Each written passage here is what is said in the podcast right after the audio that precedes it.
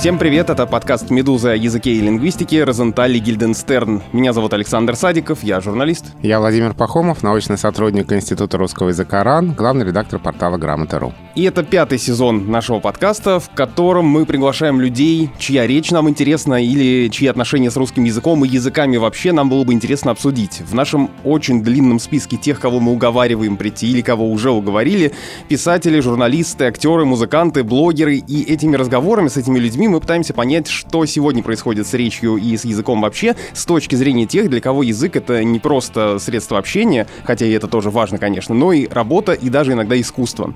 Мы уже говорили с журналистом Леонидом Парфеновым и писательницей Гузель Яхиной. Обязательно послушайте эти эпизоды, если вы еще этого не сделали. И, конечно, подпишитесь на наш подкаст, чтобы не пропустить новые эпизоды. А еще мы, конечно, очень рады вашим оценкам в Apple Podcast, лайкам на Яндекс Музыке, комментариям на YouTube и письмам на почту подкаст собакамедуза.io I.O. Сегодня мы э, возвращаемся к теме русского языка и алкоголя, которую мы поднимали в прошлом году.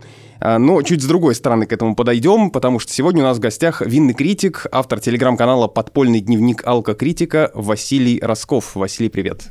Александр, Владимир, привет. Все, привет все радиослушатели. Спасибо за приглашение. Ну, у нас, конечно, не совсем радиослушатели, все таки подкаст — это не радиоэфир, но тоже, в общем-то, похожая штука. Слушай, чем, я-то представляю, но на всякий случай давай обрисуем, чем вообще винный критик занимается. Это человек, который пьет и потом потом пишет про это, а тогда чем это от сомелье отличается? Вот у меня мама тот же самый вопрос задала, когда я ей рассказал, что у нас будет а, в гостях в нашем подкасте винный критик. Мама спросила, а это кто? Но, послушайте, мы можем, конечно, сейчас э, так углубиться в том, э, вообще какие есть профессии в вине, но на самом деле у нас есть небольшая путаница, потому что словом сомелье у нас принято называть вообще всех, кто разбирается в вине и с вином работает. Но это не так. Сомелье – это человек, который работает в ресторане, в лучшем случае отвечает за винную карту, за ее наполнение, за то, как это должно сочетаться с меню ресторана, проводить закупки, общаться с виноторговыми компаниями и эту карту все время как-то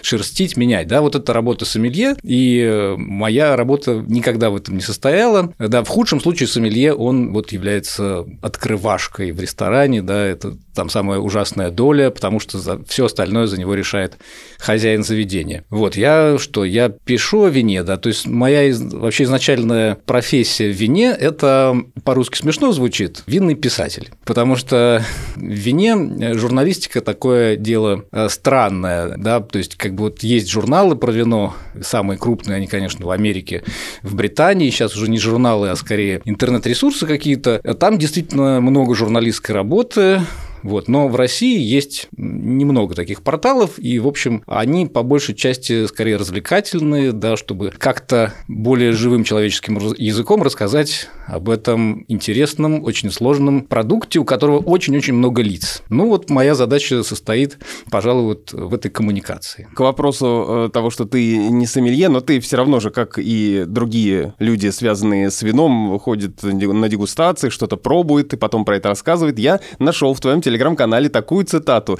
Я вообще, на самом деле, сегодня очень много хочу тебя цитировать, хотя мы с тобой вот здесь сидим и разговариваем, но тем не менее. И вот что ты пишешь. Состояние довольно ужасное. Ведь говорил же себе вчера клялся, все до последней капли буду сплевывать. Вот вам смешно, вы на человека, который сплевывает вино, смотрите как на морального урода, а у меня профессиональные риски. Я много чего умею, не умею сплевывать шампанское. Эм, как на тебя смотрят, как на винного критика? То есть, э, действительно, люди думают, что, боже мой, человек сплевывает вино, какой ужас. Ну, конечно, так. Особенно те, кто в первый раз с этим сталкивается. И, э, ну, допустим, те, кто ко мне приходит на занятия, я это называю тренинги, да, мы тренируем свое э, обоняние и вкус, чтобы различать тонкие какие-то нюансы. Э, да, они ужасаются. Как? Как, как можно из себя что-то выплесть? Это же просто с детства мы все обучены, что из себя выплевывать ничего нельзя, кроме зубной пасты. Тем более вино. Тем, тем более вино. Священный вообще напиток. У меня вопрос про все таки винные писательства. Вот кто адресат? Адресат человек, который хорошо разбирается в вине? Или адресат человек, который не очень хорошо разбирается в вине, и твоя задача рассказать ему о вине? Можно вопрос так поставить, кто мой адресат, да, да потому да. что на самом деле сейчас уже очень много э, ниш, да, или слоев, и на самом деле самые популярные винные блогеры, они адресуются к широкой аудитории, а у нас, э, я отделяю себя немножко, да, у профи очень большие вопросы к тому, что они пишут, как правило, это вызывает бурю негодования, да, потому что там много случается ошибок, очень редко бывает хороший русский язык. То есть твой адресат скорее профессионал? Нет, а мой адресат скорее, и вот, собственно, у меня школа, она полностью построена на работе с теми, кто заинтересовался уже вином, угу. или вот только, да, или уже давно интересуется, и ему как-то интересно систематизировать свой опыт, а, интересно, то есть он что-то уже знает, да, и вот на такую почву можно, конечно, что-то привнести, но при этом все равно ты совершенно прав, потому что когда ты проходишь вот этот путь накопления экспертизы, ты неизбежно, ну не то что засоряешь, ты начинаешь говорить на жаргоне, на профессиональном, и это очень мешает, потому что так тебя могут действительно понимать только профессионалы, которые давно уже в отрасли, а хорошо еще, что они имеют специальное образование и читают англоязычную, а еще лучше франкоязычную и итало- и испаноязычную литературу, да, и тогда вы с ними говорите на одном языке. А вот чтобы человеку, который не владеет этим жаргоном, объяснить, нужно производить перевод. Я занимаюсь переводом собственных профессиональных текстов на нормальные, обычные, интересные читатели. Можно несколько примеров винного жаргона, жаргона винных критиков? Да, ну на самом деле очень все начинается с банальных вещей, типа танины. Это вообще далеко не всем понятно. Но это же термин, да, это все-таки не жаргон, да? Ну хорошо, это термин, да. Э, у нас есть э, своя терминология, там кислотность, танины, да, это прям базовые вещи. Жаргон ты имеешь в виду какие-то сленговые выражения? Ну да. Нет, да. ну они, конечно, есть. Это очень весело весело, да, мы периодически обмениваемся нашим сленгом. Вот интересно, вот и конкретный пример этого хочется услышать. Самое прекрасное это было слово «мудянка», которое сильно имеет негативный э, оттенок вроде, да, и слово «мудянка» мы лет пять назад, даже, может быть, больше, начали употреблять по отношению к винам, сделанным вот э, в натуральном ключе, то есть без применения серы. И у этих вин часто бывают такие посторонние запахи, которые раньше критикой в принципе не воспринимались профессиональным сообществом, да, но сейчас времена меняются, все становится мягче, да, и такие какие-то уже послабления есть. Ну, вот такие вина, которые пахнут немножко там сидром, там носками, вот этим всем, да, стойлом, лошадью. Ну, так вот принято было называть. А, мудяночка. Ну, к сожалению, это очень э, обижало э, нескольких виноторговцев. Э, ну и действительно, да, так, слово емкое, все вроде понятно, но обидно для целого сегмента рынка. И постепенно это слово ушло из официальных текстов, осталось только в речи, а в текстах появилось слово натуралка. Вот здесь э, я бы хотел углубиться в вопрос, почему э, мы именно здесь сегодня с тобой говорим. Почему именно э, с Василием Росковым я очень хотел записать этот подкаст, честно признаюсь. Может быть, ради этого весь сезон был затеян. Потому что и здесь я дальше процитирую твой же собственный пост, в котором ты цитируешь меня. Значит, ты пишешь о том, что подкастер Саш Садиков пригласил в подкаст «Медуза» Розентали Гильденстерн поговорить о моих отношениях с языком. Дальше цитаты из моих сообщений, которые я тебе прислал о том, как мне удается научился так писать, как я пришел к своему стилю, понимаю ли я, что я русский Хантер Томпсон, как вообще писать о вине на русском языке, чтобы это было не банально и не зубодробительно сложно. Комплименты действуют на меня болезненно, почти так же остро, как обиды. Прогулки через Кремль в кафешку теперь выглядят как нескончаемый подкаст о моих отношениях с языком. На самом деле, я бы хотел зацепиться вот за это сравнение и про него сейчас э, подробнее поговорить. Я вот тут э, утверждаю и всем, значит, э, ношу, где возможно, номер одного винного журнала Simple Wine News, где есть статья про Ральфа Стедмана. Винный Гонза написано на обложке, а внутри там Гроздье Гонза называется эта статья, и когда я впервые ее прочитал, а это в первый раз было, когда я вообще прочитал какой-то твой текст. И я подумал, вау, вот Ральф Стедман, известный э, своими иллюстрациями к страху и ненависти в Лас-Вегасе, там страх от отвращения в Лас-Вегасе, разные переводы есть. Материал о нем написан прям э, в стиле Хантера Томпсона. Какая классная стилизация. А потом я стал читать другие твои тексты и понял, это не стилизация. Это ты так всегда пишешь. И это вызвало у меня такую бурю восторга, э, от которой я не могу отойти до сих пор. Ну вот, опять же, та же статья про э, Ральфа Стедмана, вот как она начинается. Когда мой Mac откинет копыта и микросхемы, единственное, о чем я буду жалеть, так это защитные наклейки на корпус, которые мне подарил Ральф Стедман. Все эти... Вот она здесь, кстати. Вот, все эти тонны знаков с пробелами отсидятся в своем бэкапном лимбе, а вот наклейки деваться некуда. Мешковатый суглобы француз-южанин катит на велосипеде, непринужденно удерживая на голове багет, заставленный по всей длине бутылками простого ронского вина. С огромного жадного носа спадает капля. Обложечный рисунок книги «Грозди Ральфа» — лучший амулет против злобных духов винной критики, порчи винным снобизмом, с глаза трехзвездными фудсетами. Роскошная наклейка, я вот на нее смотрю сейчас ты осознаешь какую-то свою связь с этим? То есть тебе вообще Хантер Томпсон как писатель близок, э, и, и как вот это у тебя получается? Ну, послушай, то, что ты сейчас зачитал, это, конечно, была стилизация не специально под Хантера Томпсона, но в духе э, гонза журналистики, да, преувеличенный образный ряд, такой жесткая очень самая ирония. Но на самом деле тут такая интересная была ситуация. Я поехал к Ральфу Стедману. Вообще удивительно, что меня пригласили, да, то есть я написал написал письмо, у него есть сайт, где он продает мерч, а, всякие там вот как раз а, наклейки на ноутбуки, телефоны и так далее. И Ральф Стедман, на удивление, занимался не только иллюстрацией э, Хантера Томпсона и своими какими-то проектами, там, Алиса в стране чудес еще, да, он еще написал кучу сам книжек, и одна из них оказалась книжка про вино. Винный импортер лондонский возил его по всем странам мира, он ездил с женой, она за ним записывала там какие-то его высказывания, он делал рисунки, и потом потом приезжал, делал книжку. И вот он сделал так одну книжку, The Grapes of Ralph, э, и вторую, Untrodden Grapes. Ну, мне показалось это просто каким-то невероятным везением, совпадением, да. Я вообще люблю истории про вино, которые ну, где-то на грани. Да. Вообще, мне интересны больше люди, да, и скорее их э, литературная часть жизни, чем винная. Ральф Стедман здесь был просто идеальным персонажем, и я не ожидал, что главный редактор согласится поставить его на обложку. В чем как бы состояла вся странность ситуации? В том, что у меня было достаточно времени, чтобы взять интервью, но за пять часов моего вместе с фотографом пребывания у Ральфа Стедмана я так и не смог взять интервью. это было просто какое-то бешеное кручение, то есть меня вводил там по своему дому, он не отвечал ни на один вопрос, то есть когда мы уже сели, я говорю, Ральф, мне осталось буквально полчаса на интервью, он говорит, да, да, все, конечно, давай, садись.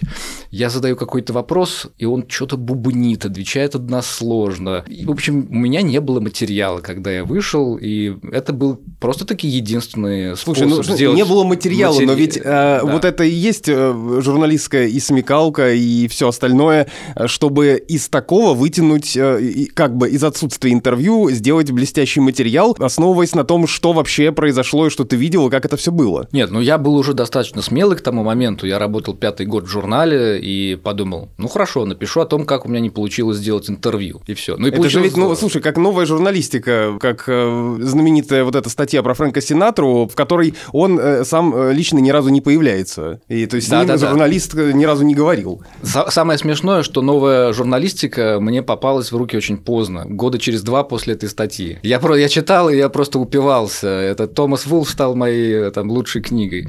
Вот, но э, нет, ну, видимо, это уже в воздухе давно, да, то есть я же не из журналистики вообще, я просто такой немножко приблудный тут. У меня совершенно другое образование, да, и в какой-то кризисный момент в своей жизни я решил, что надо все менять. Но поскольку я был мальчик уже большой, 32 года, то надо было менять так, чтобы оставаться финансово независимым. А куда пойти писать так, чтобы оставаться финансово независимым? Ты же не сможешь просто сразу стать писателем, вот писать рассказы, да, там, они будут переводиться на все языки мира. Вот, поэтому я рассудил, что ну, ну надо идти в какой-то журнал. По счастливому стечению обстоятельств это оказался Simple Wine News. Так вот, собственно, в 2010 году все это и началось. И у меня не было никакого бэкграунда журналистского. Я просто любил писать. И с самого моего первого текста Анастасия Прохорова, главный редактор, она меня не редактировала вообще. Потому что я мог позволить себе практически все, что угодно. Давайте сделаем комикс, говорил я. И мы делали комикс. А можно я напишу пьесу? Ну, пиши пьесу. То есть, ну,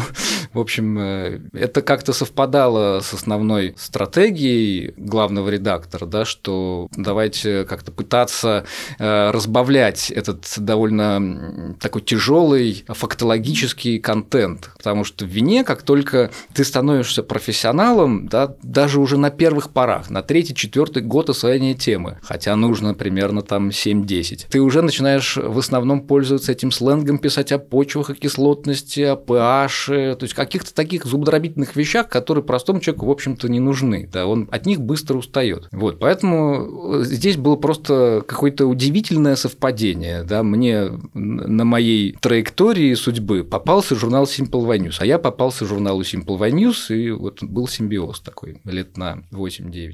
А интерес к вину был до него еще или сформировался в процессе работы? Интерес к вину – это такая штука, мне кажется, которая есть практически в любом человеке, ее только нужно сковырнуть как-то, да, то есть либо какой-то случай, да, или как человек попадает на дегустацию, то есть это какая-то природная в нас такая особенность, и тут не нужно специально в вино влюбляться, да, то есть ты попадаешь в этот контекст и очаровываешься, потому что, ну, иначе и невозможно. Тут другой вопрос, что у тебя, как у автора, встает задача, да, это же э, винная журналистика, это как там, ну вот есть экономическая журналистика, экологическая, да, ты должен разбираться в своем предмете так, чтобы не постоянно экспертов цитировать, а самому становиться экспертом. Вот, ну и поэтому я сразу пошел в винную школу, да, и ну, как бы постоянно, постоянно вот э, углублялся в разные вопросы, образовывался возвращаясь к тому, что ты сказал, что тебя не редактировали, получается, что ты сразу так хорошо писал, да? Ну вот, вот то есть как э, вот этот вот твой, не знаю, стиль э,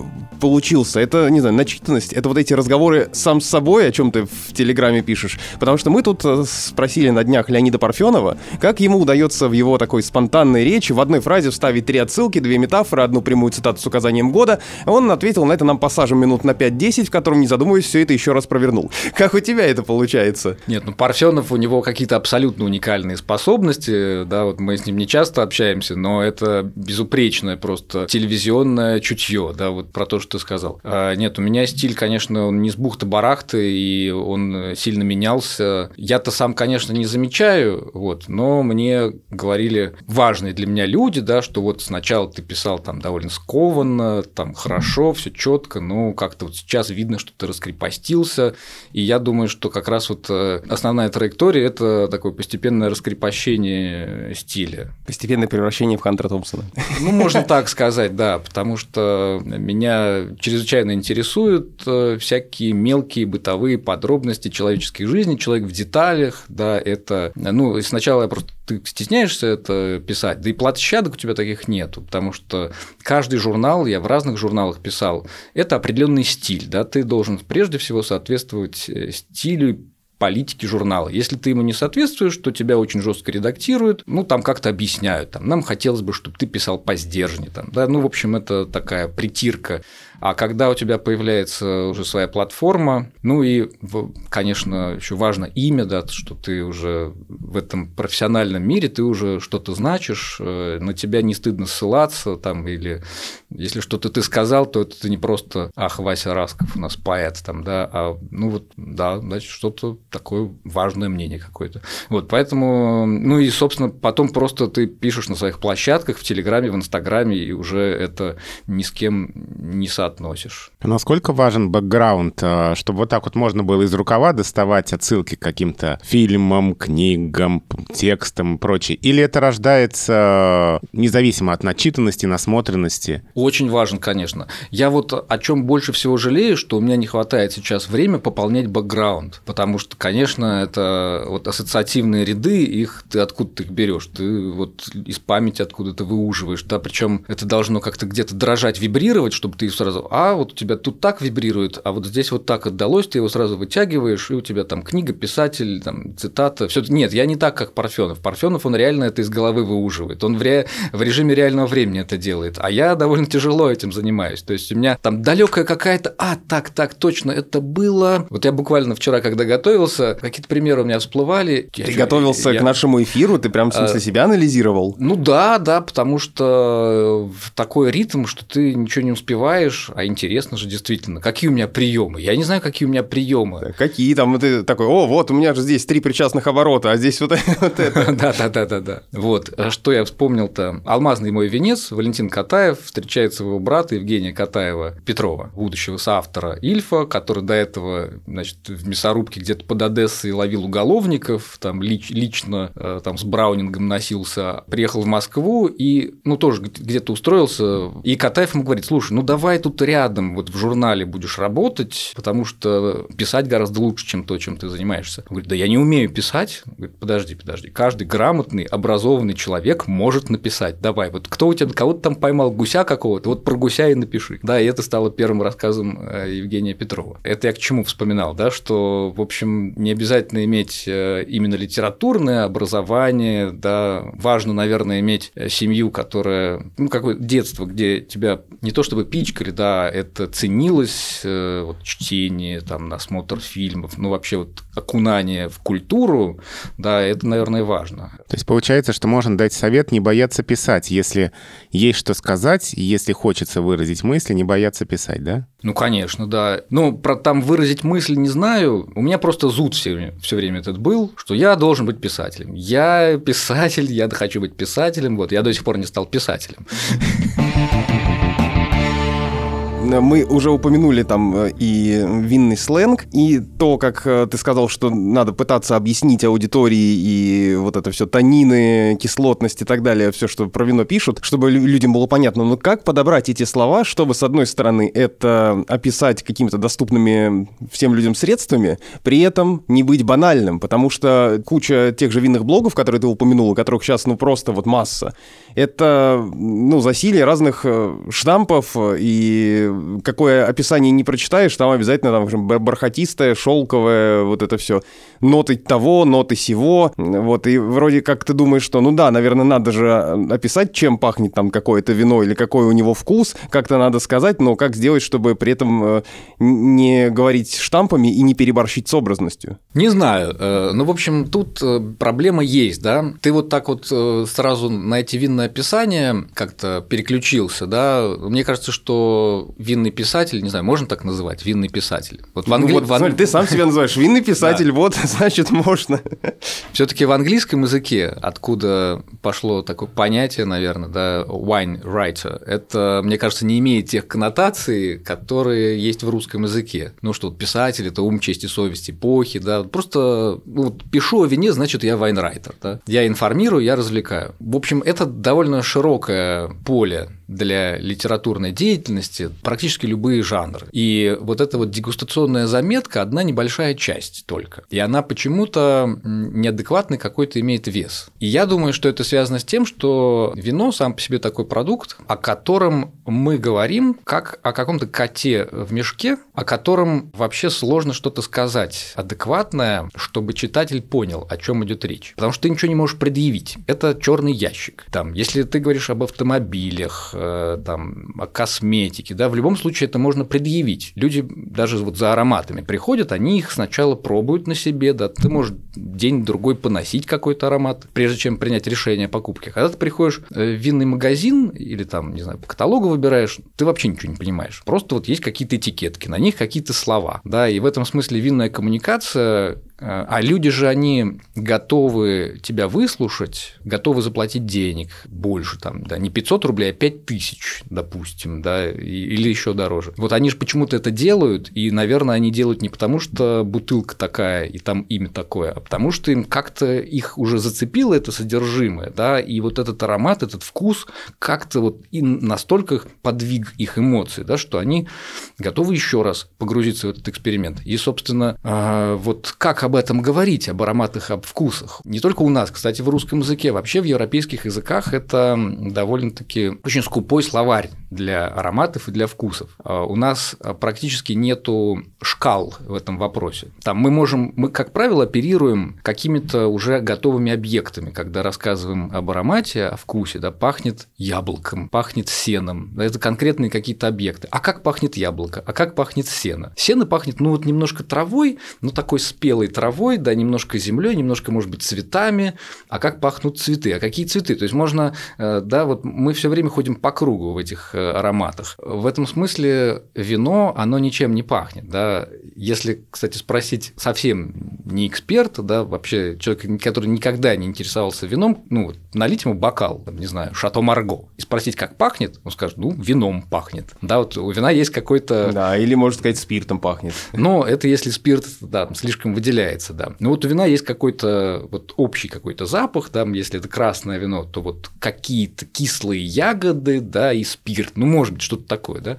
Вот, когда ты входишь в это немножко глубже, то вот ах, боже мой, какая невероятно разнообразная картина, сколько разных оттенков и тонов. Вот. Но в любом случае вино, оно, каждая бутылка, причем, да, вина, они пахнут не чем-то, они вот сами собой пахнут, да, вот у них есть у каждого свой ароматический этот профиль. И в любом случае, когда мы начинаем этот профиль раскладывать вот немножко вишни, а сколько процентов вишни, немножко того, немножко всего, из этого все равно цельная картина не складывается. И в любом случае это оперирование образами, только образами из вот нашего опыта общения с продуктами другими. Поэтому, ну, мне кажется, что Тут коммуникация, в принципе, затруднена, но чтобы не ударяться в профессиональный язык, который вообще никак потребителю не понятен и не интересен, можно попытаться рассказать э, о вкусе вина через его настроение, да, вот через то, в какой контекст его можно поместить, нашего настроения, да, и что от него можно ожидать в эмоциональном, скорее, плане. И тут помогают э, любые метафоры, на самом деле. То есть они могут быть близки только мне или понятны только мне, да, но, в общем-то, если я скажу э, вишневый пирог, то у каждого в детстве мог быть свой вишневый пирог, да, поэтому, короче, у нас в вине нету э, однозначных каких-то средств коммуникации, понятий, которые для всех значат одно и то же. Теперь я хочу зачитать цитату и спросить, как рождается этот образ. А, территория к северо-востоку от Альп – одна сплошная эрогенная винодельческая зона. Самые чувствительные линии проходят от Вены вдоль Дуная, Нижняя Австрия, и к югу вдоль предгорий Альп, Бургенланд, Штирия. Великие бургундские, рейнские, луарские сорта находят здесь самобытное воплощение. Вот этот образ – эрогенная винодельческая зона. Как он рождается? Ну, на самом деле, это, это курс второй ступени. То есть вот у меня в школе есть начальный курс, который я называл «Включаем вакха». Включить вакха. Да, все очень просто. Сначала надо включить вакха, чтобы потом уже идти по эрогенным зонам, э, эрогенным винодельческим зонам. Ну вот, это, собственно, я придумал название не здесь в данном конкретном случае, а для общего такого понятия. Я просто понял, что моя школа, она ориентирована на потребителей, да, поэтому у меня нет задачи как в школах сомелье, дать полностью всю картину винодельческого мира со всеми маленькими апелласьонами Хорватии и Македонии, да, и сортами, я не знаю, Греции, да, поэтому э, вот я что могу дать, э, это то, что меня самого интересует, возбуждает, да, и я, соответственно, понимаю, что об этом я как раз могу рассказать лучше всего, да, я лучше это чувствую и могу этим как-то заразить людей, и таким образом больше у них будет в жизни счастья. Ну и да, вот для меня австрийские вина – это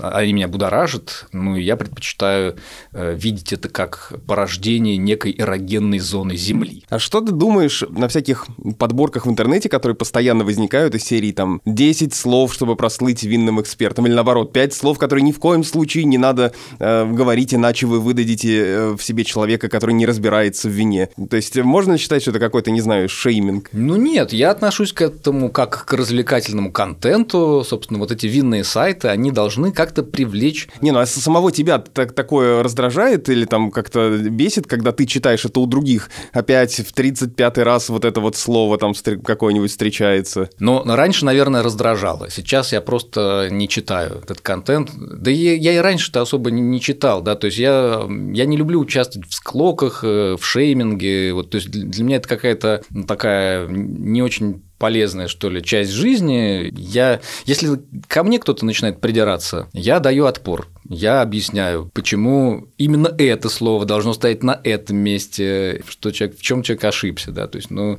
а так нет, я в этих склоках не участвую. А еще ты э, сегодня несколько раз говорил, мы обсуждали вот то, что ты винный писатель. И я нашел, на самом деле, когда готовился к сегодняшнему разговору, новость от 17 года, что в России появился какой-то союз винных писателей. А что это такое, сохранилось ли это сообщество, и я знаю, что есть союз художников, союз писателей, а союз винных писателей России это что такое? Ну да-да-да, это было пару сходок, он э, как-то заглох после второй сходки, на самом деле у меня в Телеграме... Закончились дегустационные образцы? Нет, э, нет, э, у меня в Телеграме есть описание последней сходки Союза винных писателей, Винпис, кстати, было предложено сокращать.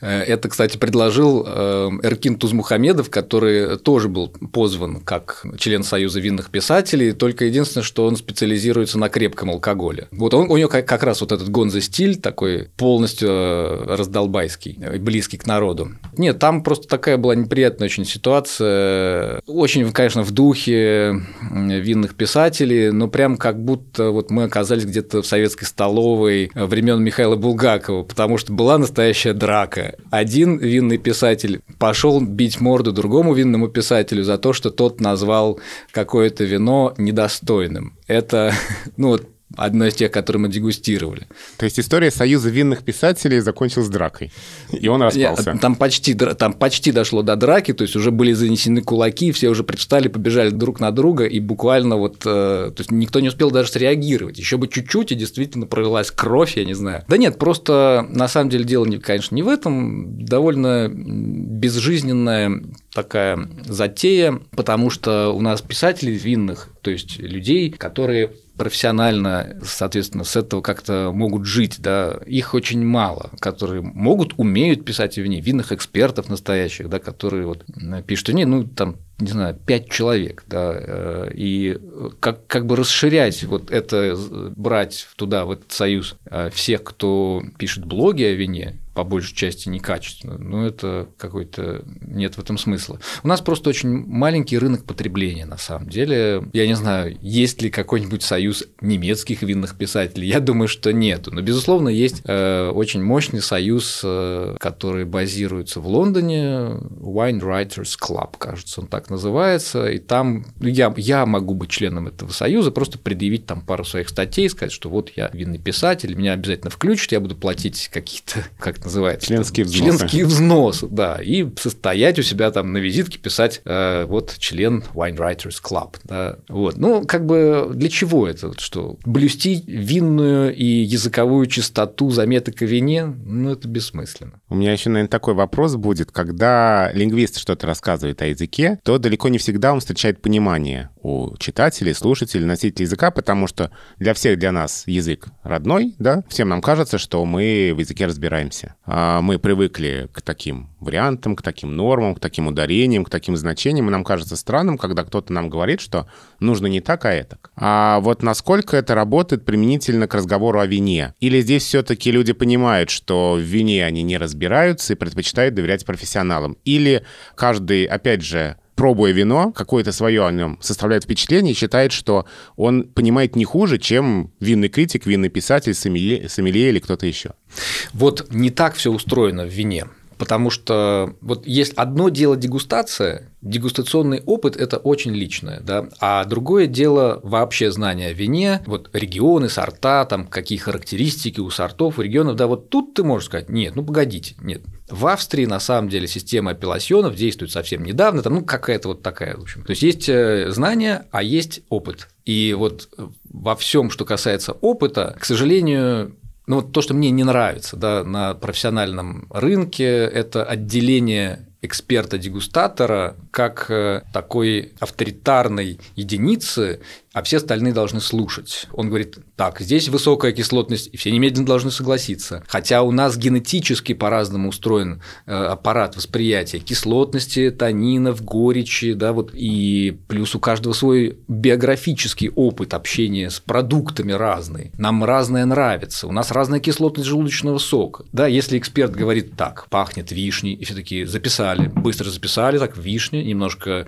корицы, чуть-чуть кардамона. Вот. Но это же бред абсолютный, потому что эксперт в данном случае оперирует образами. Просто они кажутся объективными, но таковыми не являются. Вот я помню, мы как-то были с э, твоим э, коллегой и моим другом Дмитрием Ковалевым, который тоже начинал работать как винный журналист в этой сфере. Он преподавал в винной школе, и когда со студентами они обсуждали вина, которые они пробовали, то кто-нибудь, он спрашивал у зала, да, вот что вы там, значит, чувствуете? И что бы кто ни назвал, он говорит, да-да-да, да-да, типа, да, это там есть, да-да-да. Вот, ну, э, то есть эм, иногда складывается впечатление, что поскольку это настолько нечеткое все, что что бы ты там не почувствовал, что, наверное, можно, может быть, такое там действительно можно унюхать. А, напоминает некоторые ответы лингвистов. И так можно, и так можно, да, и так правильно, и так правильно. Ну да, почти, только в вине можно вообще всяк. Э, это очень просто доказать.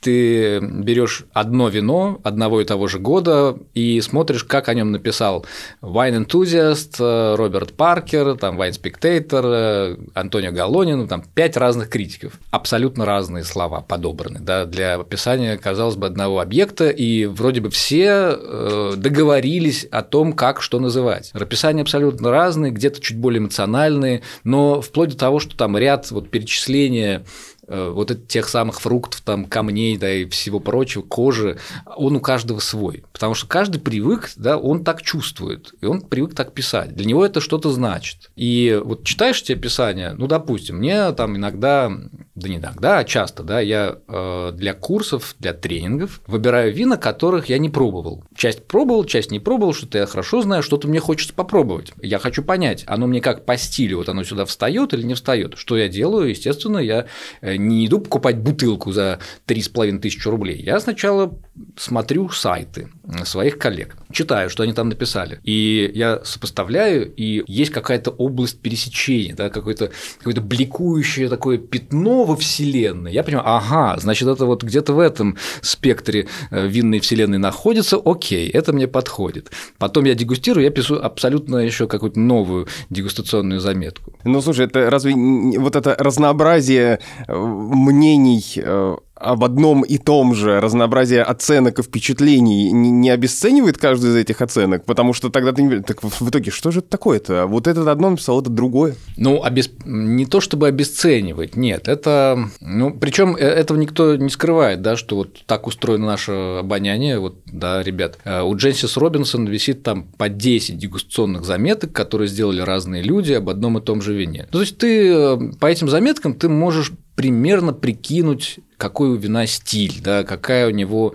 степень сложности, насколько там вот ты сделаешь глоток, как долго будет оставаться после вкусия, насколько оно свежее там, или теплое. Очень примерно ты можешь состроить ожидания от своих эмоций, когда ты сделаешь глоток этого вина. Ты уже сейчас перечисляя разные эпитеты к вину, ты сказал свежее, теплое, вот это что значит? Ну, это как раз вот э, такой попытка... Теплое это что, нагретое, высокой температуры вино? ну, это как раз попытка какие-то более универсальные шкалы найти. Да, вот, э, ну, с моей точки зрения, это работает. Вино освежает или вино греет? Вино э, легко пьется или вино тяжелое? Да, то есть это так интуитивно, мне кажется, многим будет понятно. Вместо того, чтобы говорить, например, у вина очень высокая кислотность, мало алкоголя, да, оно такое хрустящее, то есть как-то выбирать много разных слов, да, вот есть э, ощущение, и оно, как правило, у многих одно и то же. Ты делаешь глоток, и у тебя финальное ощущение, оно освежает. Да, за счет того, что высокая кислотность, но ты просто не говоришь о кислотности, говоришь освежает. Или там в вине наоборот, кислотность поменьше, алкоголя побольше, и это неизбежно, практически у каждого вызовет эффект согревания. После глотка проходит несколько секунд, и ты чувствуешь, что у тебя начинает разогреваться немножко горло. Да, то есть вино греет, хотя, ну, понятно, что оно холодное. То есть задача получается говорить не о свойствах вина, не в терминах, а говорить об ощущениях, которые дает вино. А только об этом речь и идет, да. А ощущения, они очень индивидуальны. У меня еще вопрос про ощущения. Какое ощущение более приятное, когда выпил хорошего вина или когда написал классный текст, перечитал, думаешь, вот, получилось? Конечно, текст. Как писать э, и говорить о вине в России, то есть в стране, где это на самом деле немножко полуподпольная тема получается? Потому что мне кажется, что любое, даже ну, с просветительской направленности высказывания на эту тему, оно все равно так или иначе находится э, на грани с тем, чтобы заинтересовать э, какую-нибудь там федеральную антимонопольную службу и другие органы. Потому что у нас же э, в стране получается всегда две силы, связанные с вином и виноторговлей. Это Минздрав, который и Росалкоголь регулирование, которые стоят на стороне того, что надо все запретить, всем все запретить. И там Минсельхоз, который наоборот говорит, давайте мы там поддержим российское виноделие, да-да-да, давайте про него писать, давайте рекламу на телевидении. Вот. Как вот в этих очень сложных законодательных условиях э, умудряться при этом людям как-то что-то, какую-то информацию доносить, даже сейчас, на самом деле. Э, каждая твоя фраза э, проходит мой внутренний редакторский факт-чек, я думаю, так, а это можно нам сказать, а это нельзя нам сказать, а это можно? Что делать? Как ты находишься в этих клещах? Ну, мы просто поставим в начало. Подкаст Розентали Гильдестен предупреждает, чрезмерное употребление алкоголя опасно для вашего здоровья. Абсолютно точно, да. 18+. Да. И, и я вот например, последний твой вопрос, который ты задал мне на Фейсбуке, влияет ли, э, как ты написал, там, страсть к теме на том, как ты пишешь? Ой, это не страсть, это самое, увлеченность темой на то, как ты пишешь про вино. Я воспринял этот вопрос как бы, когда ты, короче, под, под градусом ты лучше пишешь или нет? Я имел в виду не это, но... Но это тоже хороший вопрос. Но на самом деле, нет, тут все однозначно. Вино, оно эм, это алкогольный напиток, и алкоголь плохо влияет на концентрацию, и, в общем, ты думаешь, что все круто, да, а потом ты просто засыпаешь. Слушай, а ну вот это вот э, высказывание, которое якобы приписывает Хемингуэй, что, значит, пиши пьяным, редактируй трезвым, а какое э, применение находит в винном писательстве?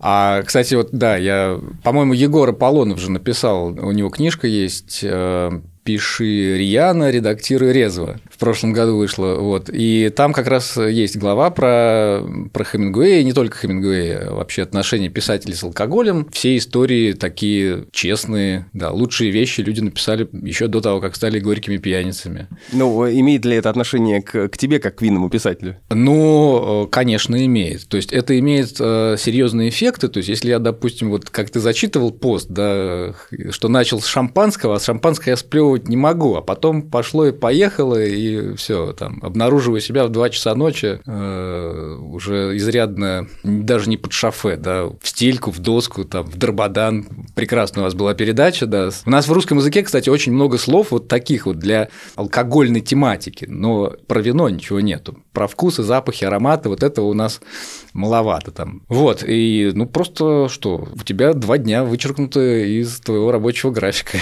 Один день, когда ты дегустируешь, второй день, когда ты отходишь от этого. Ну, мы отошли от вопроса, насколько эта тема у нас в стране поощряется, запрещается, и вообще, насколько можно свободно об этом писать, и не вызывают ли эти статьи у кого-то какого-то глупого хихи хихикания, там, а, напился, что-то написал про это. Не знаю. Ну, то есть, э, смотри, ситуация ведь какая? Э, если бы я был ну, издателем, например, да, я бы очень сильно думал над этим вопросом, потому что я вот в рамках закона. А я чего? Я частное лицо, пишу свое мнение у себя в соцсетях. Я ничего не рекламирую, вот это мое мнение и все. Ну, кстати, об издателях. Ведь даже журнал, который я сегодня цитировал с Ральфом Стедманом на обложке, журнал, который издается не как СМИ, а как серия книг. Абсолютно точно. Как только вышел этот закон, запрещающий рекламу алкоголя, посыпались штрафы. Я вот тогда, тогда был, вот, кстати, это был 13-й год, что ли? Тогда было еще место винным писателям, потому что про вино можно было писать в Форбсе, в Коммерсанте, в Вестях, в Ведомостях, в общем, везде были какие-то винные колонки. А потом это все в одночасье прикрылось, прилетело пару штрафов туда, пару штрафов сюда. Журнал Simple Wine News э, заблаговременно, как-то они знали об этом изменении законодательства, переформатировался и стал серией книг. Да. У меня еще вопрос про писательство не только винное, а ведь э, многие наши прозаики, поэты и классики говорили о вине, писали о вине. Вот ты в своих текстах отсылаешь читателя к их текстам? Есть ли аллюзии на наших классиков, на их высказывания об алкоголе, о вине? Опираешься ли ты на то, что уже сделано до тебя в этом смысле? Опираешься ли ты на Евгения Онегина и к АИ, к которому он больше был не способен, а вот у тебя с шампанского начинается дегустация? Да, или к блоку, да, черную розу в бокале, золотого, как небо АИ. Вот, вот видишь, мы тоже хотели блеснуть, готовили эти цитаты, да.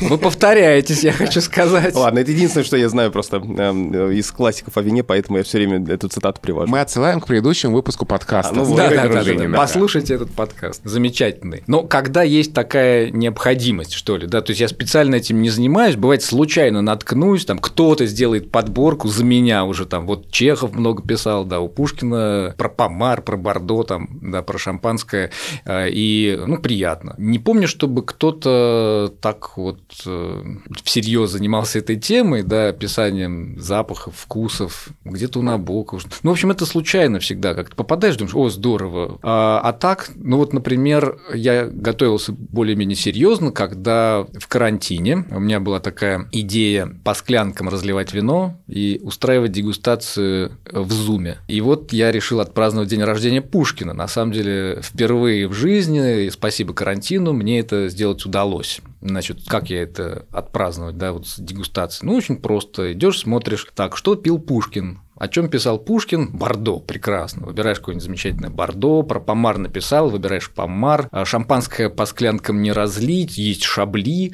как что-то там кухе его, ты кухе его подай. Вот, как у Парфенова у меня так не, не всплывают стихи. Влей в уху стакан шабли, чтобы уха была по сердцу, да, э, Бордо, мой верный друг. Вот, и Александр Снегирев тогда с нами дегустировал и тоже вспоминал э, разные стихи Пушкина. Вот. Ну вот э, в таких случаях, конечно, я вспоминаю, а специально, наверное, нет. На финишной прямой предлагаю сделать такой блиц немножечко на тему слов и вина. Короткие вопросы, и в том числе один вопрос, который я сделал на основе письма, которое пришло нам на почту подкаст собакамедуза.io. Как ты говоришь, откупорить или откупорить? Или вообще ты избегаешь этого слова, может быть? Откупорить шампанского бутылку и прочитать «Женитьбу Фигаро». Ну, естественно, слава богу, это на порткорке записано, поэтому откупорить, да. И я... спасибо Пушкину. Да, да, я, я это слово, наверное, редко употребляю, но вот есть э, слово, без которого не обойтись, иногда при, при объяснениях укупорка, да, вот э, есть разные способы укупорки бутылки. Стеклянная, винтовая, корковая пробка. Поэтому да, укупорка. Слово «винишка» раздражает? Нет, ничего не раздражает. Тут я уже в том дзене, когда меня ничего не раздражает. А винчик, винище? Да ради бога. Винище я сам иногда даже употребляю, когда нужно снизить контекст. А шампусик тоже нормально. Нет, ну шампунь. Нет, вот когда... Подловил. Да, да, да, нет. Это вот у меня есть, конечно, пунктики, когда э, мы дегустируем шампанское, бургундию, я надеваю бабочку. Какой синоним глагола «выпить» тебе нравится больше всего? Может быть, никакой. Бахнуть, хлопнуть, дрябнуть, может быть, еще что-то. Не знаю, мне нравятся все. Я не могу выбрать. Мне, меня очень греет сердце разнообразие этих глаголов. Письмо от слушателя с ником Бармаглот по поводу слова «кушать» в значении «выпить». Как насчет того, что слово «кушать» применялось в смысле «выпить» спиртной напиток? И слушатель дальше приводит анекдот на эту тему. Илья Муромец пришел в ресторан, говорит, принесите мне пол ведра водки, официант секунду, а кушать что будете? Илья Муромец с недоумением, так ее родимую и буду кушать. Может ли слово «кушать» в значении «выпить» возникнуть в каком-то твоем тексте? Наверное, может, э, если это будет вложено в уста персонажа, которого я буду активно шеймить. Сам не напишешь. Ну что, на этом и закончим. Большое спасибо. Сегодня у нас в гостях был винный критик, а лучше, наверное, теперь, как мы выяснили, говорить винный писатель Василий Росков. Василий, спасибо. Спасибо большое за приглашение, и надеюсь, это было не скучно. Это был подкаст Розентали Гильденстер на языке и лингвистике. Меня зовут Александр Садиков, я журналист. Я Владимир Пахомов, научный сотрудник Института русского языка РАН, главный редактор портала Грамота.ру. Пишите нам письма на почту подкаст собакамедуза.io, слушайте наш подкаст, подписывайтесь на него везде, где вы это можете сделать где вам удобно. Мы есть на всех основных стриминговых сервисах. Ну и, конечно, пока вы ждете наш следующий эпизод, который выйдет через неделю, в понедельник, можете послушать и другие э, подкасты «Медузы», например, новый сезон подкаста «Калькулятор», который в этом году полностью посвящен инвестициям. До встречи.